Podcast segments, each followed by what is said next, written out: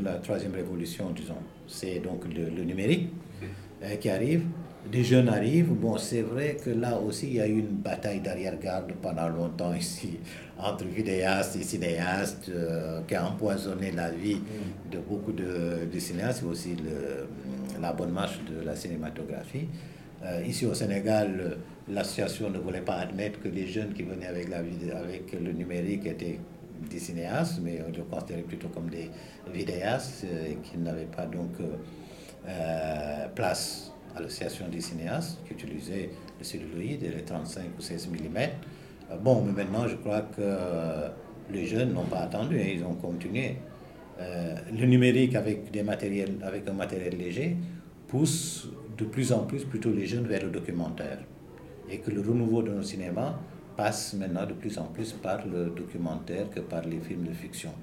En attendant la mise en place, bien sûr, un peu partout, de fonds d'aide à la cinématographie, euh, une véritable politique cinématographique pour que ces jeunes-là puissent faire de longs métrages. Puisque jusqu'à présent, les gens qui font, les cinéastes qui font des, films ne comptent pas sur leur État, mais comptent plutôt sur l'aide bilatérale.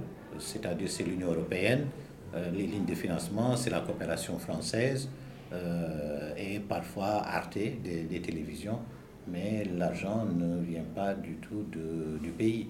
Euh, bon, il y a beaucoup de pays où le fonds n'est plus disponible. Au Sénégal, la loi est votée, mais il reste à alimenter ce, ce fonds. L'autre aspect aussi, c'est que la télévision n'est pas complice du cinéma. La, la, télévision ne participe pas au financement du cinéma en tant que coproductrice.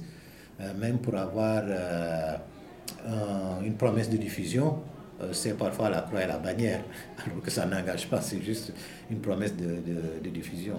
Euh, voilà, donc maintenant le renouveau vraiment passe par les jeunes qui sont du numérique, passe aussi par la réponse qu'apporte le Nigeria avec Nollywood, mm. ok, de petits films qui sont faits très vite, des moyens techniques, avec des sujets qui sont des sujets très populaires, euh, qui touchent à la quotidienneté de la vie, à l'Afrique un peu mythique, à des problèmes de divorce, de maraboutage, un peu de violence, euh, etc. Et qui commence à faire son chemin quand même, qui commence à se placer comme, en tout cas, industrie de l'image.